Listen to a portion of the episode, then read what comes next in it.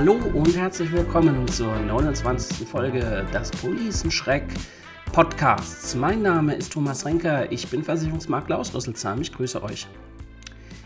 Habt ihr eigentlich schon mal was von einer Unfallversicherung gehört, wo ihr am Ende sogar Geld rausbekommt? Also nicht nur Monat für Monat, Jahr für Jahr zahlen, sondern am Ende, wenn der Vertrag ausläuft, sogar noch Geld rausbekommt. Hört sich ja eigentlich geil an. Ja, das ist anscheinend so ein deutsches Phänomen, dass der Deutsche äh, Probleme hat, für eine Risikoabsicherung zu bezahlen, weil man hat ja eh nie einen Unfall, man wird ja eh nicht BU.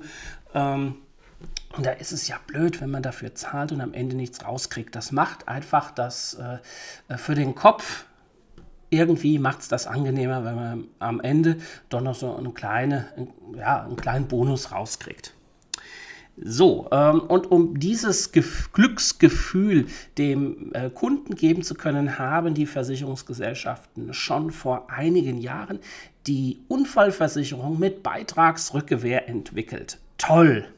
Das heißt also, ihr schließt eine normale Unfallversicherung ab, zahlt da Monat für Monat euren Beitrag und am Ende, wenn der Vertrag ausläuft, ja, kriegt ihr noch was ausgezahlt. Das ist doch toll! Ja, ähm, so toll ist es eigentlich nicht.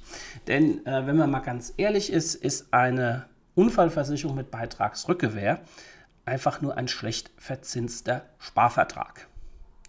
Denn äh, von der Summe, die ihr da äh, zahlt an den Versicherer, da geht der größte Teil für die Risikoabsicherung drauf. Ja? Also das Risiko, dass ihr einen Unfall habt. Und der, da geht noch ein kleiner Teil von Kosten für die Versicherungsgesellschaft ab, Vertragsverwaltung, äh, Provision, Courtage etc. Und äh, das, was dann noch übrig, übrig bleibt, das legt der Versicherer für euch an. Wo und wie er das anlegt, habt ihr keinen Einfluss drauf. Er legt es an. Und ähm, am Ende bekommt ihr dann tatsächlich ähm, einen kleinen Bonus ausgezahlt.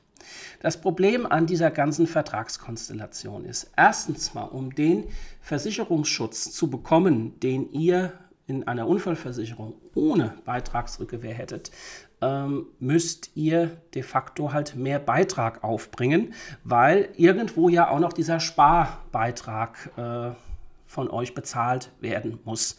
Ähm, es ist ein Irrglaube zu glauben, wenn ihr 25 Euro für die Unfallversicherung im Monat zahlt, ähm, dass das äh, keinen Unterschied macht zu einer Unfallversicherung ohne Beitragsrückgewehr. Ja?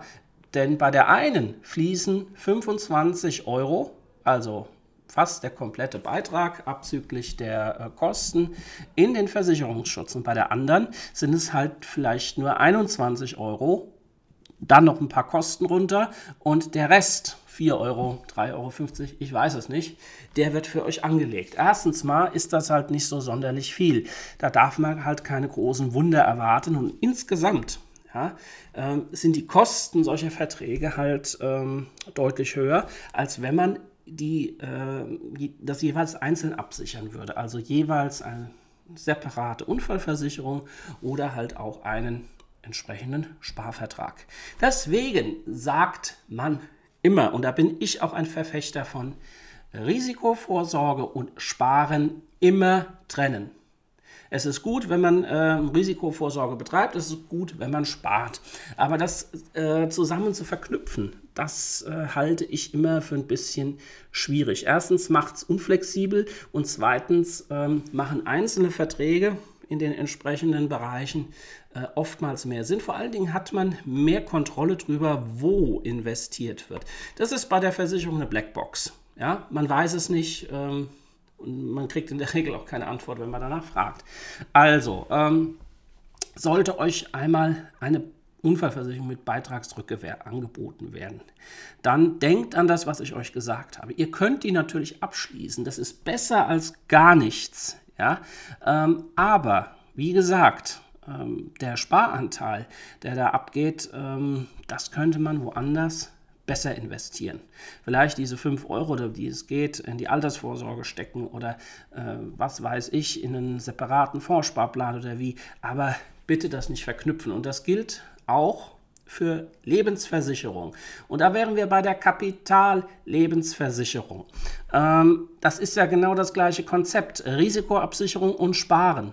Und es hat seinen Grund, dass diese ähm, äh, Vorsorgeform äh, praktisch tot ist. Ja, die Renditen äh, sind niedrig und die Kostenbelastung solcher Verträge auch. Deswegen Finger davon, bitte. Ja. Äh, wenn ihr solche Verträge noch habt, äh, ob man die jetzt sofort kündigen muss, weiß ich nicht. Sollte, sollte man sich mal angucken. Ich kenne da jemand, der das macht. Aber bitte nicht neu abschließen. Bitte. So, das war's auch schon für dieses Mal im Policenschreck Podcast. Ich hoffe, es hat euch gefallen und ihr konntet wieder einige interessante Informationen für euch und euer, äh, eure Finanzen mitnehmen. Ich freue mich über eure Themenvorschläge. Schreibt mir unter info at policenschreck.de oder über die bekannten Messenger-Dienste bei Facebook oder WhatsApp oder Instagram und ähm, ich antworte euch innerhalb von 24 Stunden.